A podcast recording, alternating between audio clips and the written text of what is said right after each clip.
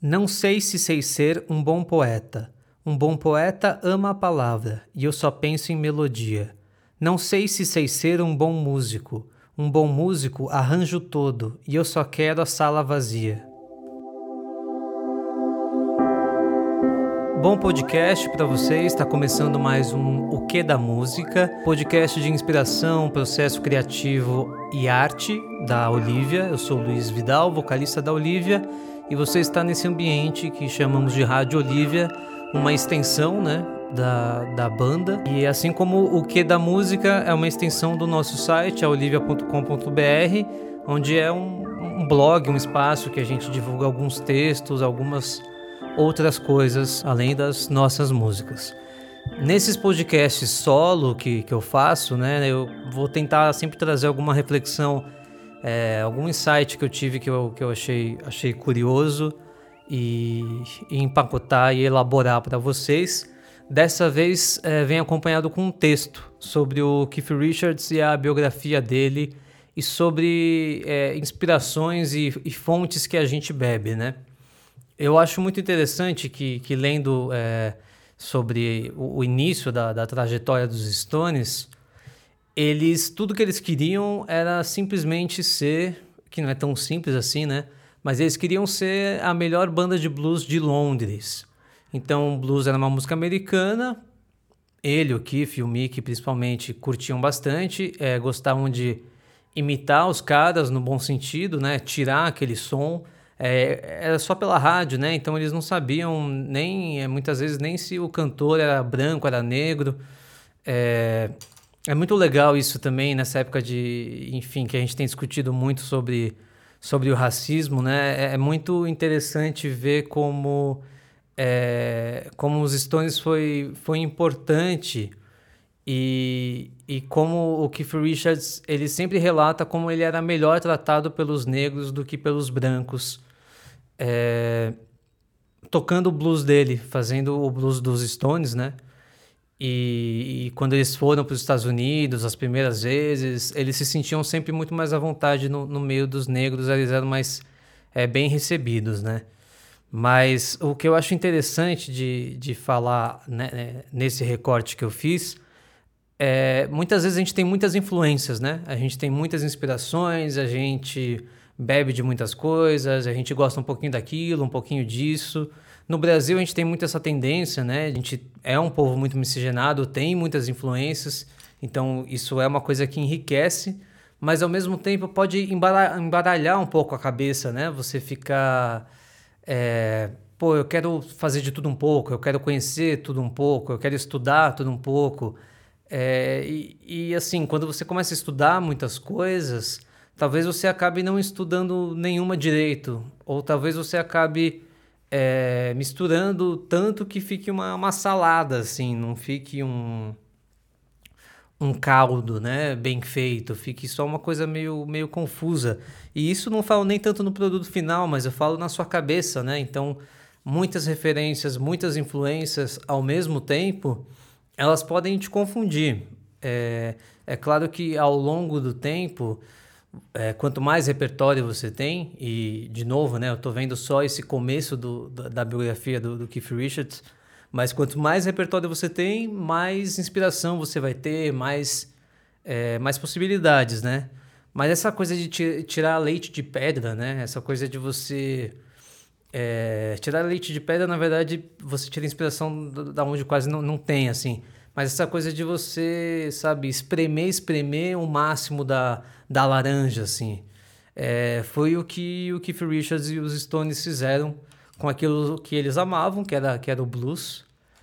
E, e viraram os Stones aí, que, né, enfim. É, mas eu achei isso muito, muito maneiro, assim, porque ele, ele era muito, ele era viciado quase, assim, ele não deixava, ele falava isso, que quando as quando alguém da banda estava escutando alguma coisa que não era blues, ele falava, pô, para de escutar isso, eu quero escutar blues, a gente tem que é, tirar um som de blues, vocês vão ficar ouvindo jazz, vai dar merda, agora é hora de ouvir blues. Então é óbvio que ele gosta de jazz, talvez na época ele não gostasse tanto, mas eu acho que ele, ele gostava.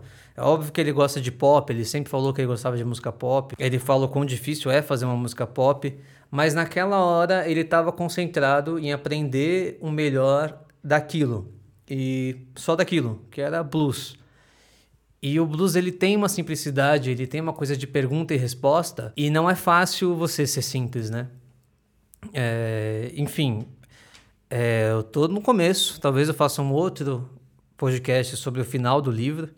É, adivinha, né? Eu comecei a ler outras coisas, então eu comecei a ler outros livros e ainda não terminei esse, também tem isso. É, e, enfim, mas eu, é, isso já são algumas conclusões que eu, que eu tirei é, sobre um cara que eu conheço, né? Que eu conhecia há muito tempo, sobre uma banda que eu ouvia há muito tempo, mas não tinha parado para, pô, deixa eu ler um pouco mais é, especificamente da vida desse carinha aqui. E aí eu escrevi um texto sobre isso que está no que da música e, e enfim tem essa tem essa onda né meio de, de audiolivro é, e eu quis tentar fazer um áudio texto aqui sobre a fonte mínima de inspiração é o título desse texto que eu vou ler agora ontem fui para a cama com Keith Richards quantas pessoas podem dizer isso é um cara legal não conversamos muito Somos de épocas muito diferentes. Ele do pós-guerra, eu da pós-graduação. Já estou quase na metade da biografia e ainda não entendo como Keith consegue beber tanto do blues. Uma única fonte, ainda que inesgotável, é furada. Eu mesmo não trabalho com menos de duas telas, duas caixas, duas mídias, dois é o mínimo. É uma loucura, cara. Eu já escutei três podcasts só hoje e fiz até o meu próprio. Beber de uma única fonte é cilada. Imagina enfiar a cara na cuia desse jeito, sem o menor cuidado, a maior burrice. Mas misture demais e vai acabar ficando bêbado. Volta e meia eu me volto para dentro, para minha fonte. Fico vesgo e tudo, até aparentar só o branco dos olhos. Vejo toda aquela poeira assopro umas teias inspirando bem forte, elas acabam se desfazendo, mas eu sei que daqui umas horas pode ser que elas voltem. Leio mais, leio menos do que queria, mas poxa, eu leio. Risco e arrisco partituras, coloco minhas mãos no teclado musical e não vem, sabe, aquela vontade dos captadores. Mas quando pego na guitarra, eu paro no tempo. É tempo de compor, é tempo de estudar, é tempo de sentir o tempo. É isso, então, essa foi a primeira leitura em voz alta. Eu acho que um dos objetivos também desse podcast é trazer esse processo criativo que a gente tem passado, né? É, é, tem, tem texto do, do Matheus também nesse, nesse blog sobre é, notas sobre notas de violão é, é uma coisa de olhar para as coisas que a gente tem, né? Então, pô, eu tenho um podcast, eu tenho uma banda, eu tenho um texto, eu vou juntar tudo. É. Eu tenho o livro do Kiff, eu tenho uma guitarra, eu vou bater uma foto. Eu tenho a curiosidade, eu tenho a possibilidade, eu vou saciar minha sede. Mas lembrando aqui o que, pelo menos, eu achei no começo do, do texto, é beber de uma única fonte é cilada. Ou talvez não, né? Ou talvez você seja especialista daquilo. São formas de, de pensar. É, o podcast de hoje é bem curtinho, é bem experimental. É, espero que vocês, vocês gostem. E fica aí a dica, então, para quem, quem quiser é, ler esse livro do, do Keith Richards, chama Vida Keith Richards. É, e é um livro meio grandinho, mas eu acho muito, muito irado, assim. É uma coisa que eu paro para pensar também, né? É, eu quero ler, eu quero assistir documentário, eu quero pô, compor, eu quero fazer um monte de coisa, né? E como que eu vou selecionar aquilo, né? Porque é, é muito louco, mas quando eu li, por exemplo, a biografia do, do Leminski, é o bandido que falava latim, é, eu já gostava do Leminski, né? Eu gostava das poesias. Mas aí eu virei fanzoca, assim. Eu falei, pô, esse cara é foda. Então, quando você conhece mais uma pessoa que você já admira, é, as chances de você ficar louca por aquela pessoa é, é, é, muito grande. Claro que tem pessoas que a gente admira e conhece e fala, pô, acho que eu sou mais fã da obra do que do cara em si. Mas quando casa essas duas coisas, você dá uma sensação de, pô, ainda bem que eu escolhi esse livro. Ainda bem que eu tô lendo isso agora, sabe?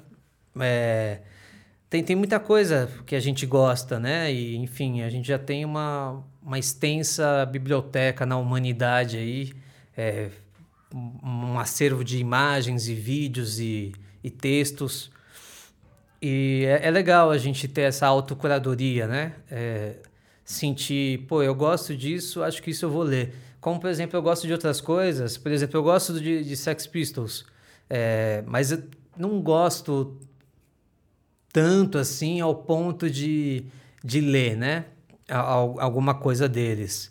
Mas aí não sei. Aí de repente, sei lá, eu não preciso ler do Sex Pistols, mas o Sid Vicious é um cara muito à parte assim na, na história. De repente é curioso eu ler um livro dele. É, ou, ou não, talvez eu perca meu tempo. É, é uma coisa de desistir também, sei lá, começou a ler, não tá, tá muda, deixa quieto. É, são, são dilemas que eu fico assim, né? Eu vejo pelo, pelo Matheus, o Matheus que é um cara que fez letras, o cara tá sempre lendo trocentos mil livros, né? E umas coisas nada a ver uma com a outra, assim. Eu não tenho essa memória. É, eu não consigo, eu acho. Começa a ficar tudo muito, muito confuso. Mas eu acho interessante a gente pensar aonde a gente está depositando o nosso tempo. A gente está fazendo o melhor dele?